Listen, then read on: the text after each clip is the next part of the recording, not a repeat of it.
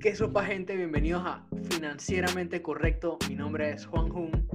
Mi nombre es Kaiser Pravia y en el episodio de hoy vamos a ver un poquito cómo mejorar nuestra finanzas en el 2021, porque efectivamente este episodio ya va a salir en los primeros días de enero y tenemos que empezar a pensar en nuestras metas del 2021 financieramente hablando. El primer punto que queremos tocar creo que es la base de la finanza en realidad personal, que es un poquito sobre las deudas. Sí, bueno, en, dentro de todo lo que vamos a estar hablando en el día de hoy, son distintos puntos. El primero siendo este tema de las deudas, tema candente. Pero en general, todos los puntos que vamos a estar hablando hoy son distintas maneras con las cuales vamos a poder de verdad que mejorar nuestras finanzas en este 2021, que espero que sea una meta para todos. Ya adentrándonos en este primer punto, las deudas. Lo que muchos no saben es que existen dos tipos de deudas, las deudas buenas y las deudas malas. Generalmente solo escuchamos la palabra deuda y nos asustamos de una vez, ¿sí o no, Kaiser? Suena, uno se asusta. Pero las deudas buenas, hay una distinción ahí de que las deudas buenas en realidad nos hacen más dinero. Las deudas malas nos quitan dinero. Les pongo unos ejemplos, puede parecer, puede parecer confuso. Con las deudas malas son, por ejemplo, las tarjetas de crédito. Las tarjetas de crédito, pues que son tal vez el producto financiero que te cobra los intereses más altos. Todos sabemos lo, mucho que sufren las personas al endeudarse con tarjetas de crédito.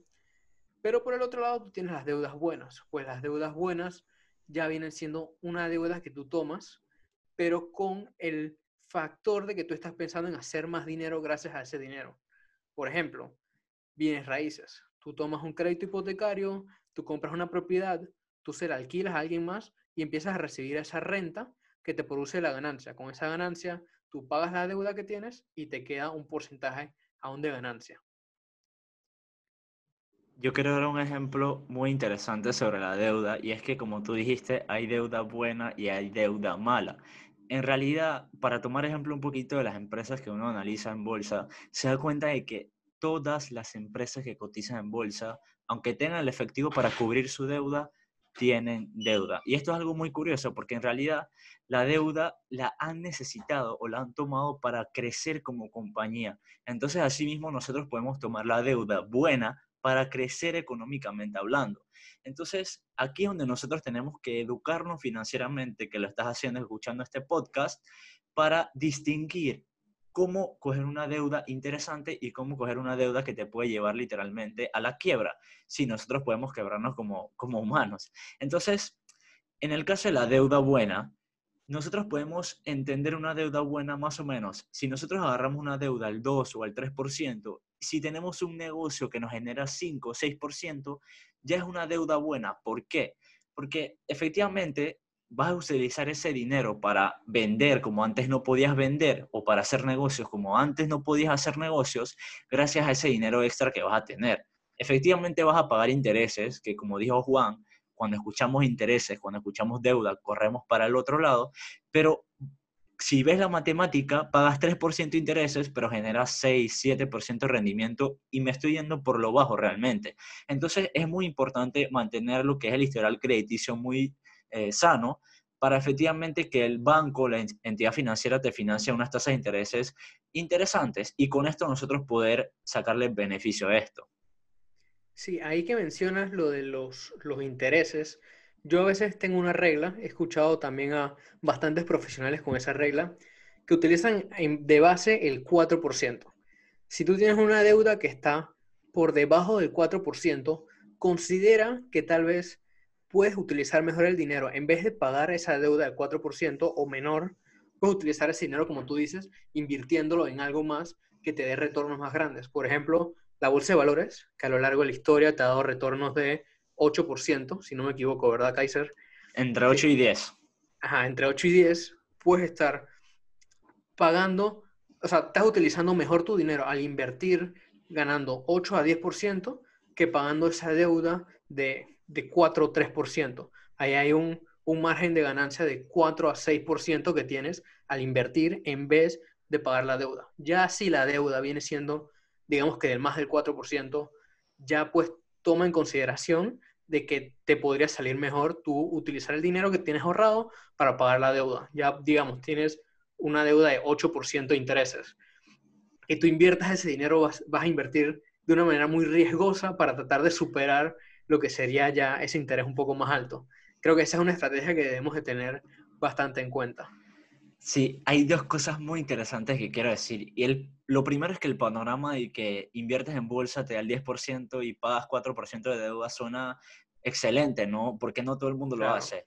Bueno, lo que pasa es que estamos invirtiendo en renta variable, ¿no? Entonces hay que tomar en cuenta no sobreapalancarse cuando nos apalancamos para efectivamente crecer en nuestras inversiones o crecer como negocio, porque al final todo en exceso es malo. Entonces, sí, la deuda la tienes muy controlada, estás generando buenos rendimientos de inversión, estás cubriendo tu deuda sin problema, pero ¿qué pasa si viene la pandemia de la nada? ¿Quién se esperaba este año la pandemia, el encierro? Pregúntale al aeropuerto. Entonces, si el aeropuerto en su momento, que era un negocio excelente por 10, 15 años, se sobreapalancó, este año 2020 seguro pasó grandes problemas.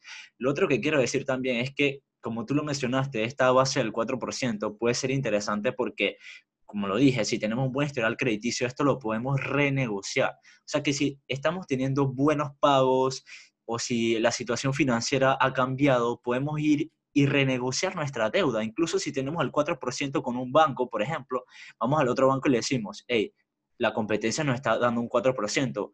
¿Qué pasa si tú me das ahora 3.5%, pero yo te pago esos intereses a ti en vez de dártelo a la competencia? Entonces, recuerden que todo es un negocio, los bancos están compitiendo entre ellos para ver quién se gana efectivamente tus intereses.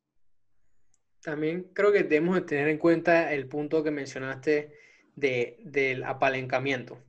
Con todo esto que pasó este año 2020, que ya estamos dejando en el pasado poco a poco, creo que eso nos deja una lección muy clara que nos lleva al siguiente punto que debemos de tratar de realizar en este 2021 para mejorar nuestras finanzas, que es tener nuestro fondo de emergencia. Estamos hablando ya de temas de inversión y creo que como mencionamos en el episodio anterior, antes de tú invertir, es importante que tú tengas completo tu fondo de inversión. Tu, perdón, tu fondo de emergencia o fondo de tranquilidad, también se le llama, por el hecho de que tú estés cubierto, tengas ese colchón ya para tú tener la tranquilidad de que el dinero que tú vas a invertir en caso de que suceda alguna urgencia, tú no lo tengas que sacar de la inversión, sino que ya tienes este fondo específico para cualquier urgencia o necesidad que surja de repente. Creo que esta ha sido la gran enseñanza de este 2020, tener un fondo de emergencia. Tantas personas que quedaron desempleadas, desafortunadamente, las que tenían un fondo de emergencia tal vez tuvieron ese, esos unos cuantos meses para ver cómo podían resolver, mientras que los que no tenían ese fondo de emergencia la pasaron un poco mal, se les hizo más difícil. Eh, estoy seguro que, se les fue muy difícil en este año. Tratemos de no cometer ese mismo error en el 2021. Creo que aquí podríamos aprovechar para aportar un poquito de valor extra, y es que a veces las personas no entienden qué es lo del fondo de emergencia. O sea, es una palabra, un término muy popular, todo el mundo dice, lo que te gastas en seis meses lo tienes ahorrado y listo.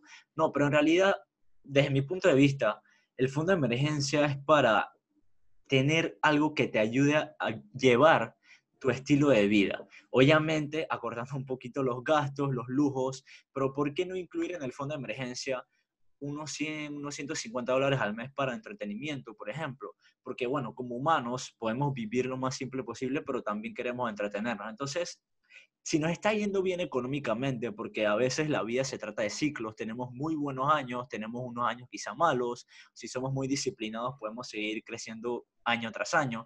Entonces, cuando estás en un buen momento, te sientes un buen momento económicamente, lo último que estás pensando es en, ahorrar, lo último que estás pensando quizás es invertir, porque te está yendo excelente. Ese es precisamente el momento donde tienes que aprovechar para crear ese fondo de emergencia. ¿Por qué? Porque cuando llega el momento malo, porque si tú tenías un negocio excelente, te iba muy bien, un restaurante, y llega el año 2020, te obligan a cerrarlo, se te escapa de las manos, tienes el fondo de emergencia que cubre la calidad de vida que estabas pasando cuando, tenías un buen negocio. Pero obviamente vas a bajar tu calidad de vida por la situación económica, pero vas a tener un fondo de emergencia que puede cubrir quizá ya hasta el doble del tiempo que te planteaste. Lo que quiero decir con esto es que si te haces un fondo de 6, 12 meses, que por lo general se recomienda un periodo entre 12 a 18, bajando tu calidad de vida, quizá te encuentras con un fondo de emergencia que te da un respiro extra, seis, ocho meses más de lo planteado. Entonces, ese aire, ese tiempo es muy valioso, ¿por qué? Para salir de nuevo de ese hueco, obtener nuevas ideas y hacerlo tranquilamente, porque a veces la necesidad nos saca buenas ideas, pero cuando estamos desesperados por el dinero, eso nos puede llevar a no darnos el valor que, tenemos o vender muy barato nuestras cosas o hacer negocios que no van a durar y que sean de un corto plazo. Entonces el fondo de emergencia es muy interesante.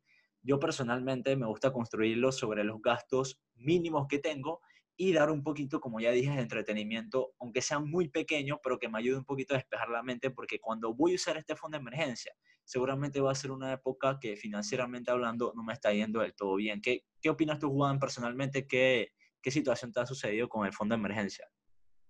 Mira que sí, de verdad que usualmente lo que se recomienda es tener este fondo de emergencia solo en base a las necesidades. Yo generalmente, ese es lo que ofrezco en cuanto a a opinión personal, pero sí me parece interesante la perspectiva esta de que das, de que no solo limitemos nuestro fondo de emergencia a ocuparnos 100% de nuestras necesidades, creo que sí es importante dejar cierto espacio, un cierto aire para poder disfrutar de algunas cosas de vez en cuando, por más que si estamos en una necesidad de utilizar el fondo de emergencia, estemos en, en una zona de alerta mental, por así decirlo, pues sí es importante que nos demos una pequeña libertad de poder disfrutar ciertas cosas y sí podemos expandir de ese modo más que todo el fondo de emergencia, un poquito más de lo que ya teníamos anticipado, de solo emergencias, solo gastos necesarios.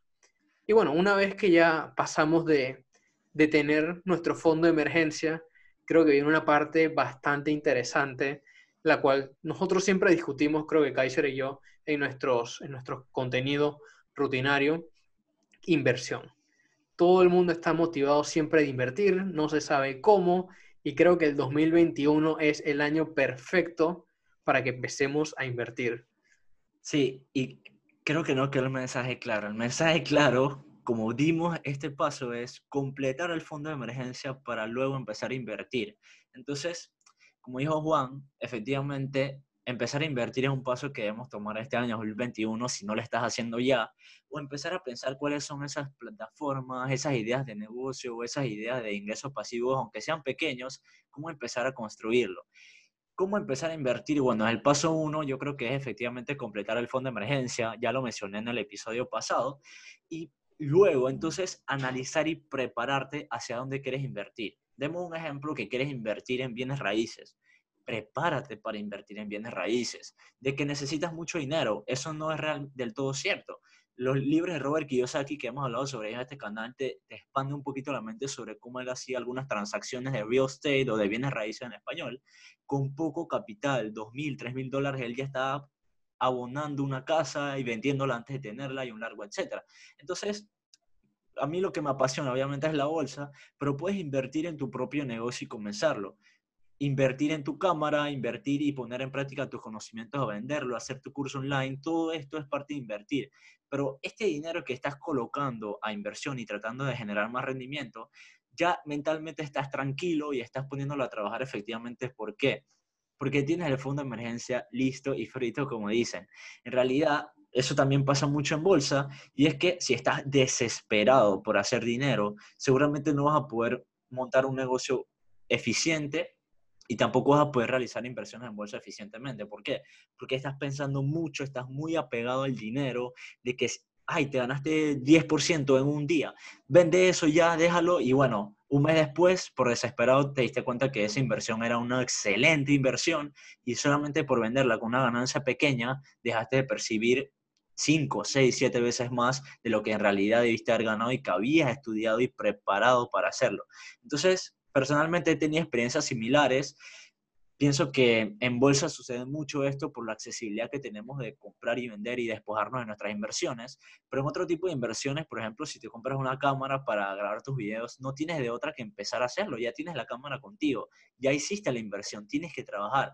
Entonces, es aquí donde quiero separar un poquito el tema de la inversión pasiva y la inversión activa. Juan, ¿qué nos podrías hablar un poquito sobre la inversión pasiva y la inversión activa? Mira que la inversión activa y la inversión pasiva es un tema interesante. Con la inversión activa, tú estás continuamente poniendo de tu esfuerzo, poniendo de tu tiempo en ella y no tiene nada de malo, está perfectamente bien. Y con la inversión pasiva, pues tú tienes el hecho de que simplemente no te tienes que estar preocupando por ella. Eh, los famosos ingresos pasivos, esos que todos queremos, esos que todos conocemos, tan famosos que se han hecho esa frase de adquiere tus ingresos pasivos, de que los millonarios tienen siete fuentes de ingreso y muchas de ellas son pasivas, pues sí, eh, es, algo que puede llegar a darse, pero toma tiempo. Primero, mejor enfocarnos en estas inversiones o, ingresos activos, poner de nuestro tiempo para adquirir nuestras ganancias y eventualmente poder a que estas inversiones se automaticen, funcionen por sí solas y nos empiecen a generar dinero por sí solas. Y algo que destaco también es el tema este que estuvimos hablando de la desesperación. Cuando queremos hacer dinero así rápido, de que queremos invertir, como tú dijiste, en la bolsa y queremos hacer así de nada 10 mil dólares de una sola vez, nos desesperamos y no es el estatus psicológico ideal para estar invirtiendo. Creo que cuando acá nosotros hablamos de empezar a invertir en el 2021, no queremos decir que llega el primero de enero y tú de inmediato vas y te tiras mil dólares que tenías ahorrados en Bitcoin o en alguna empresa en bolsa, etcétera. No, o sea, tampoco te desesperes de esa manera.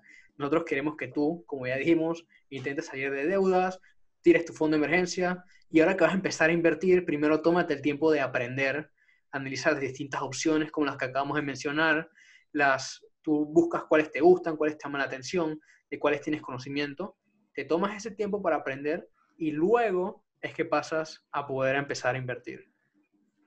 Muchas personas vinieron aquí, entraron al podcast y leyeron el título de cómo mejorar nuestras finanzas en los 2021. Como dijo Juan, hablaba un poquito sobre las deudas, diferenciar un poquito la tóxica y la que no es tóxica para ti personalmente y también completar el fondo de emergencia. Entonces, ¿cómo realmente empezar a invertir en el 2021? Yo te recomendaría, y lo que siempre digo es que inviertas en educación en el sector en el que vas a invertir. O sea, como ya dije, si te gustan los bienes raíces, cómprate unos 5 o 6 libros de los mejores autores del sector o los que han tenido éxito en el ámbito y empieza a leerlos, empieza a ver videos y un largo etcétera, ¿no? Entonces, si ya te sientes preparado, obviamente la mayoría de las cosas vamos a tener que buscar reguladores, por ejemplo, en bolsa también bienes raíces, hay sus distintas licencias, etcétera. Entonces, comienza a meterte en el ámbito sin hacer un gran aporte. ¿Qué te quiero decir? Muchas personas, como dijo Juan, se lanzan y dicen, tengo mil dólares, estoy dispuesto a invertirlos, lo primero que ven, se dejan llevar por el dulce, por decirlo así, agarra los mil dólares y bueno, ahí van, en el Bitcoin. Cuando te vas a enterar de la nada, la plataforma no estaba regulada, de la nada querías sacar tu dinero y no se puede, o desde el país en que estás no te aceptan los bancos. Entonces, haz estos primeros pasos, empieza a experimentar con esos, ese 5, 6% de lo que realmente tienes pensado invertir y créeme que te lo digo por experiencia personal, que al pasar el tiempo y entre más preparado estás, más conoces las plataformas, más conoces las comisiones y un largo etcétera, entonces ahí es donde te vas a sentir seguro para sacar, por decirlo así, el otro porcentaje, el otro 90% que te guardaste mientras te estabas preparando. Entonces, algo interesante a considerar es que muchas personas, por lo menos en bolsa, quieren invertir todo primero para después aprender. Y este es un gran error. ¿Por qué? Porque se dice que las primeras inversiones que haces son tu aprendizaje. ¿Y por qué te dicen eso? Porque por lo general puedes perderlas, porque no estás muy preparado. Entonces, personalmente tú inviertes ese 1, 2%, 5% que te dije, para luego ya cuando estés más preparado soltar la gran inversión. Y sí, esto que tú mencionas de vuelta de comprar unos 5, 6 libros, creo que por ahí nos podemos ir por nuestra siguiente meta que les queremos sugerir acá en Financieramente Correcto, es léete al menos un libro de finanzas. Creo que no estamos pidiendo mucho, es un favor que nosotros les estamos pidiendo a ustedes en este 2021. Si quieren hacer algo por nosotros en el 2021, que sea, aparte de escuchar los podcasts, claramente, y de seguirnos en nuestras redes sociales, eh, queremos que se lean un libro de finanzas. Eso es lo que les pedimos para este 2021, de que nos van a hacer ese favor de leerse un libro de finanzas y de ese libro van a aprender. Ya, si queda en ustedes que si les gusta o si quieren seguir aprendiendo, tal vez tomen el ritmo, se lean dos libros de finanzas, tres libros de finanzas, uno de negocio, uno de liderazgo, pero es este tipo de conocimiento el cual los va a hacer crecer. Ya sea que se estén formando para empezar a invertir o quieran mejorar su desempeño en el trabajo o quieran simplemente llevar sus finanzas personales de una mejor manera, empiecen leyendo. Nosotros dos ya hemos hablado anteriormente, nosotros empezamos leyendo. Igualmente ustedes pueden hacer lo mismo. O si no les gusta leer, porque yo sé que siempre salen, nuestra audiencia es bastante joven, salen los que no les gustan leer, sigan escuchando podcasts como estos. Tal vez si no quieren escuchar los nuestros, escuchen los de alguien más que hable de finanzas también. Vean videos en YouTube, hay demasiado contenido en YouTube. Si no quieren leer un libro y quieren leer blogs en Internet, igualmente. Pero Juan, ¿qué libro recomiendas tú? Hasta yo estoy curioso. Danos un top 3 de libros ahí que recomiendas para, para empezar a cambiar el rumbo financiero, que es lo que vimos en el episodio pasado y creo que no mencionamos ninguna recomendación específica, obviamente aparte de seguirnos en nuestras redes sociales. Pero ¿qué libro nos recomiendas tú, aunque sea un audiolibro, no? Mira, el primero que yo recomiendo es el que ya mencionamos también en el pasado, Padre Rico, Padre Pobre. Cliché, mega cliché, nosotros dos empezamos con ese libro, pero se explica de una manera tan sencilla y es tan suave, consumible el libro, pues que permite que se entienda, se mantenga entretenido y da mucho conocimiento sobre cómo debe de cambiar nuestra mentalidad. Creo que fue un libro escrito hace bastante tiempo, pero sigue teniendo mucha relevancia y es muy digerible, como lo puedo poner, te va a cambiar la mentalidad totalmente. Ese es uno. Dos, te diría que El hombre más rico de Babilonia. Es un libro que a mí me gusta, sumamente corto, y tiene la ventaja de que te dice puntualmente por medio de relatos ciertas leyes que tienes que seguir para ser exitoso con tu dinero. Eso de verdad que a mí me gustó un libro bastante sencillo. Quiero decir que a, pesar de ser sencillo, hay ciertos, ciertas palabras que pues, se pueden hacer un poquito complicadas de comprender, pero el libro es, bastante sencillo en realidad. De vez en cuando te vas a enredar con alguna que otra frase, porque es así Babilonia, eh, ciertos personajes antiguos, y se explica de esa manera como con ciertos relatos, tal vez te pierdas en alguna que otra, que otra página, pero el libro como tal se, se entiende bastante bien y te da bastantes reglas a seguir. Y el libro número 3 te lo dejo a ti, Kaiser, para que me lo menciones. Sí, claro que sí. Eh, bueno, yo más que nada me he dedicado a leer lo que es sobre la bolsa y la inversión en general, pero claro que puedo recomendar libros sobre empezar nuestra finanza, así que voy a recomendar dos, voy a darle uno, uno extra pero también, también podemos tirar un, un top 3 de, de, libros de inversión. Ah, Igualmente para gente que esté interesada. Claro que sí. Bueno, el libro que recomiendo, el, el tercero de finanzas personales, es la, hora, la semana laboral de cuatro horas. Este libro te hace eh, cambiar un poquito esa mentalidad de qué es el trabajo reactivo y el trabajo creativo. ¿A qué me refiero con esto? que el trabajo reactivo es ese que, ay, vamos a hacer una reunión, ay, que me llamaron, entonces ahí se va tu tiempo. Pero en el trabajo creativo, sentarte unas dos, tres, cuatro horas a la semana puedes sacar grandes cosas. Y bueno, no voy a spoilear más el libro, pero por ahí va la idea. Y es un muy buen libro que lo recomiendo, aunque es un poquito largo, pero es muy interesante. Vamos con tres libros de inversión el primero que recomiendo, como siempre lo he dicho, es Un paso por delante de Wall Street de Peter Lynch. Creo que es como el cliché, así como padre rico, padre pobre, es el cliché de la inversión. ¿Por qué? Porque te da esos primeros pasos en el mundo de bolsa. Con ese libro ya tú puedes dictaminar si te interesa invertir en bolsa o no. ¿Por qué? Porque va de menos a más y al final se pone un poquito más técnico y si te pierdes o no te enganchas en esa parte final. A mí me engancha un montón, pero he tenido compañeros que no les engancha. Entonces, realmente, tranquilo, no necesitas aprender tanto tecnicismo para invertir en general. Es el primero que recomiendo para, para bolsa, que sería un paso por delante de Wall Street de Peter Lynch. También recomiendo You Can Be a Stock Market Genius. Tú puedes ser un, una persona astuta en el mundo de las inversiones, en el mundo de acciones, por Joel Greenblatt. Este libro te da oportunidades específicas en el mundo de la inversión para que una persona que no quiere estar tan activa pueda buscar esta alguna que otra oportunidad y ganarse un porcentaje muy interesante. Y bueno, el tercer libro que quiero recomendar, iba a recomendar otro de Peter Lynch, pero vámonos con otro autor, vámonos con el libro Bufetología de Mary Buffett, creo que también es un súper clásico, este libro es muy bueno, ¿por qué? Porque te agarra el principio de Warren Buffett y te dice prácticamente cómo llegó a su fortuna y cuál es la mentalidad que él llevó desde pequeño él no empezó desde cero invirtiendo en bolsa y se hizo, bueno, obviamente su fortuna se la debe a la bolsa, pero para empezar a invertir, él armó su pequeño negocio, empezó a trabajar, a vender Coca-Cola de puerta a puerta, a vender periódicos, y eso nos deja una gran enseñanza, que hasta la persona más, con mayor fortuna en el mundo de la inversión tuvo que empezar con ese trabajo que para muchas personas no era digno y tuvo que tener una mente brillante para armar un negocio que no generaba miles de dólares mensuales. Él tenía un negocio que le ayudó o le apalancó para empezar a invertir en bolsa. Esos son los tres libros que puedo recomendar de inversión. Hay muchísimos más, pero creo que con estos tres ya tienes una base interesante para hacer, aunque sea tus primeras inversiones alguna empresa bastante sólida y un largo etcétera. Y bueno, ahí les dejamos seis, siete, creo fueron siete, ¿no? Seis, seis, seis, seis, seis, seis. Seis, fueron seis, ok. Seis libros para que elijan uno, solo léanse uno, háganos ese favor de leerse uno en este 2021. Si se quieren leer los seis, muchísimo mejor, pero por favor tómense el tiempo de que en 365 días solo se tienen que leer un libro, por favor. No, no es tan difícil, nos pueden hacer ese favor. Pasando al siguiente punto, creo que este punto viene un poquito relacionado a lo que nos comentaste de Warren Buffett, que él empezó haciendo ciertos trabajos, empezó chico, vendiendo puerta a puerta, vendiendo periódicos, etc. Y creo que vamos a tocar aquí otro tema que ya hemos tocado anteriormente, pero muy importante que queremos que empiecen en este 2021, trabajar con un presupuesto. El hecho de trabajar con un presupuesto para ustedes guiar y saber en qué están gastando su dinero y controlar esos gastos.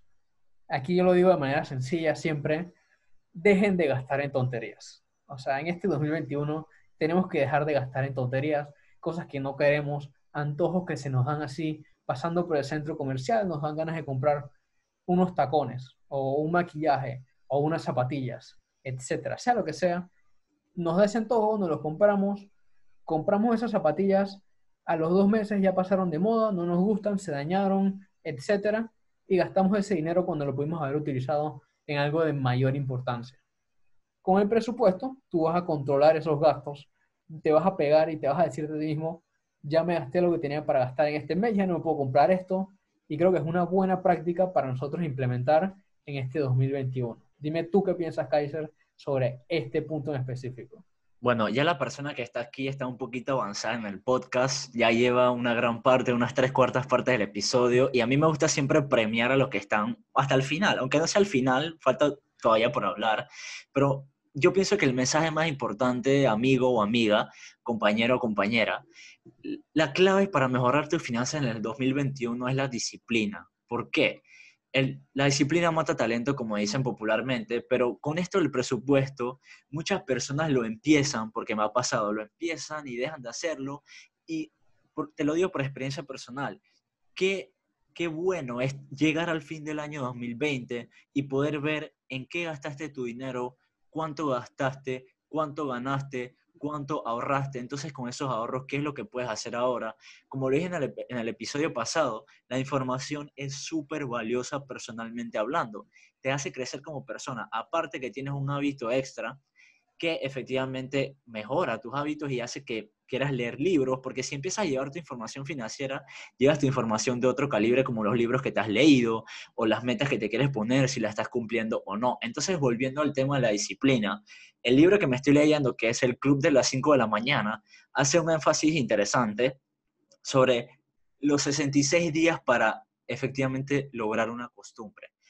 Hay, dicen que cada nuevo hábito al principio es muy costoso, muy sacrificado, a la mitad es muy desordenado y en la última parte es bastante lindo. ¿Qué te quiero decir con esto? Que al principio lo que te cuesta demasiado, en este caso en el libro, es levantarse a las 5 de la mañana, ya en los últimos 40, 50 días que llevas haciéndolo va a ser como una costumbre, hasta que efectivamente, supuestamente cumples los 66 días y ya tu cuerpo lo hace naturalmente. Entonces, trabaja con un presupuesto, empieza a llevar tu información financiera, aunque te cuesta cortarte cuánto, cuánto gastaste, anótalo en tu celular rapidito y al final de cada noche o al final de cada semana, anota tus gastos ya sea en un Excel, hay muchas aplicaciones, no sé Juan ahorita si querés recomendar alguna aplicación, yo realmente no conozco ninguna, me gusta llevarlo en Excel, pero el presupuesto, como le dije en el episodio pasado, considero que la información es de alto valor. Yo te menciono, pues, como tú dices, los, algunas aplicaciones que puedes utilizar de presupuesto. Tú tienes la que yo uso personalmente, se llama Spendy, S-P-E-N-D-E. Eh, me parece que es bastante sencilla de utilizar, te da gráficos para que puedas usarla. Eh, aparte de eso, bueno, Excel funciona exactamente bien. Hay otra aplicación para nuestra audiencia panameña, una empresa acá llamada Capitalis, que pues también funciona. No es mi preferencia personal, pero se puede utilizar claramente. Igual creo que todas las aplicaciones son exactamente lo mismo. Creo que no vale la pena pagar por una, así que no paguen por esas aplicaciones. Usen las versiones gratis que existen y van a salir perfectamente bien con eso. Pero otro punto, y el último que queremos mencionar acá, que también es parte del presupuesto, ahorro. Esa parte es muy importante y es lo último, el último paso que tenemos como meta para mejorar nuestras finanzas en el 2021, ponerse metas de ahorro. No es simplemente ahorrar solo por ahorrar, sino queremos que se establezcan ustedes mismos metas que van a cumplir, metas de ahorro que van a cumplir en este 2021. Digamos que todo lo de la pandemia se soluciona y más adelante en el año podemos irnos de viaje, pues ponte la meta de ahorrar cierta cantidad que vas a necesitar para poder viajar si quieres comprar tu primer carro o tu segundo tercer carro, no sé, ponte la meta de ahorrar esa cantidad para comprarte tu carro. Si quieres comprarte tu casa, ahorra, ponte esta meta para el abono inicial. O sea cual sea la meta que quieras. Si quieres empezar a invertir también o comprarte estos libros de los que hemos hablado, para lo cual también tienes que ahorrar, ponte la meta, esfuérzate, aporta cantidades semanales o mensuales a cumplir esta meta pero de vuelta, consistencia. Igual que con el presupuesto, con estas metas de ahorro también vas a tener que ser consistente. Sí, y ahorita que te tocas el tema del presupuesto de nuevo, creo que esto va altamente ligado. ¿A qué me refiero? De que ahorra para invertir. ¿Y cómo sabes cuánto vas a poder invertir? ¿Cómo sabes cuánto vas a poder ahorrar? Bueno, si tienes información de seis meses, soy capaz de ahorrar el 50% de mis ingresos. Por ejemplo, tú, tienes la información, la vas a tener en tu aplicación, la vas a tener en Excel, lo puedes calcular. Entonces tú dices, bueno, se acabó el año 2020, durante junio a diciembre pude ahorrar tanto dinero, entonces el año 2021 me coloco una meta de ahorro. ¿Cuál? Bueno, quizá un 20% más, un 30% más de lo que pude ahorrar en el 2020. Va a ser un año que primero Dios vamos a poder salir a las calles a buscar más trabajo o efectivamente hacer más inversiones porque estamos más educados financieramente hablando. Entonces, ponte esa meta de ahorro, pero también ponte esa meta de dinero para inversión. Y hay tantas cosas, tantos detalles, ¿qué hago? Estoy eh, enredado. Bueno, completa tu fondo 911, como ya lo dijimos, si ya lo tienes completado, entonces ponte una meta de ahorro para algún entretenimiento que quieras hacer, como dijo Juan, si quiero viajar y me cuesta mil dólares viajar, bueno, ahorra 100 dólares al mes, por 10 meses ya tienes los mil dólares, pero si ahorras 150, entonces vas a tener 100 dólares para efectivamente viajar 50 dólares para invertir. Toda esta libertad la vas a tener, ¿por qué? Porque ya tienes tu fondo 911 listo. Y una vez tienes tu fondo 911 listo, el dinero excedente, por decirlo así, te va, lo vas a ahorrar, lo vas a invertir y esto va a hacer que te motives a ahorrar más. Parece mentira, parece que no tenemos los hábitos, pero cuando manejamos la información, cuando lo vemos con nuestros propios ojos, cuando trabajamos con nosotros mismos personalmente, estamos sentados en la noche viendo nuestra información financiera, ahí te das cuenta, es como si tú mismo te pegaras una cachetada y te dijeras, wow, gastaste en tonterías durante el año 2020 y estábamos encerrados, tienes 85 compras en Amazon, el peluche, el videojuego, entonces realmente la importancia de la información, eso nos va a ayudar a plantearnos metas tanto de ahorro como de inversión. Sí, creo que eso resume bastante todo lo que hemos hablado el día de hoy. Por favor, consistencia, por favor poner de nuestra parte. 2020 fue un año de supervivencia. Creo que la, primera parte del 2021 va a seguir siendo de supervivencia. Creo que han habido ciertas cosas que se pueden desarrollar y que vamos a tratar de seguir sobreviviendo, pero en algún punto creo que vamos a salir de esta. Va a venir una parte de tratar de mejorar nuestra situación económica, salir y tratar de poner en práctica todo esto de lo que hemos hablado del día de hoy. Me gustaría darles un resumen de vuelta de los puntos que hablamos y creo que son sumamente importantes. Uno, salir de deudas malas, una buena meta para tener en este 2021. Dos, completar nuestro fondo 911 de emergencia de tranquilidad, como lo quieran llamar. Tres, empezar a invertir y muy importante, tomarse el tiempo de aprender sobre estas inversiones y meterse de lleno en eso primero y después pasar a invertir. Cuatro, favor personal para nosotros, leer al menos un libro de finanzas o simplemente escuchar algún contenido de finanzas. Sí, quiero decir algo antes que sea con el siguiente paso, y es que si te vas a leer un libro, lo vas a comprar o ya lo tienes y lo tenías ahí, no lo has leído, haznos saber en las redes sociales, coméntanos cuál es el libro que vas a leer para a ver si nos lo recomiendas y nosotros también lo leemos. Nosotros no hemos leído todos los libros a lo mejor tienes una buena experiencia con el libro que te vas a leer. Así que coméntanos en las redes sociales, haznos saber cuál es el libro que te motivamos a leer y cuéntanos tu opinión sobre él. Sigue Juan, por favor, con los pasos. Ajá, el siguiente, trabajar con tu presupuesto slash para mí, dejar de gastar en tonterías. Sumamente importante. Toma control de tus finanzas por medio de un presupuesto y deja de gastar en tonterías. Lo digo de vuelta porque me encanta decirlo. Y de último, ponte tus metas de ahorro, ya sea que sean para algo necesario, algo importante o algo de algún lujo que te quieras dar. Creo que más importante para nosotros y creo que para ti es crearte esa disciplina de que ahora te vas a poner metas con las cuales puedes trabajar en plazos de tiempo y de manera cuantificable y específica. Adoptar esa constancia creo que es sumamente importante en todas las finanzas y creo que con estas cosas vamos a tener para crearnos buenos hábitos para el resto de nuestras vidas.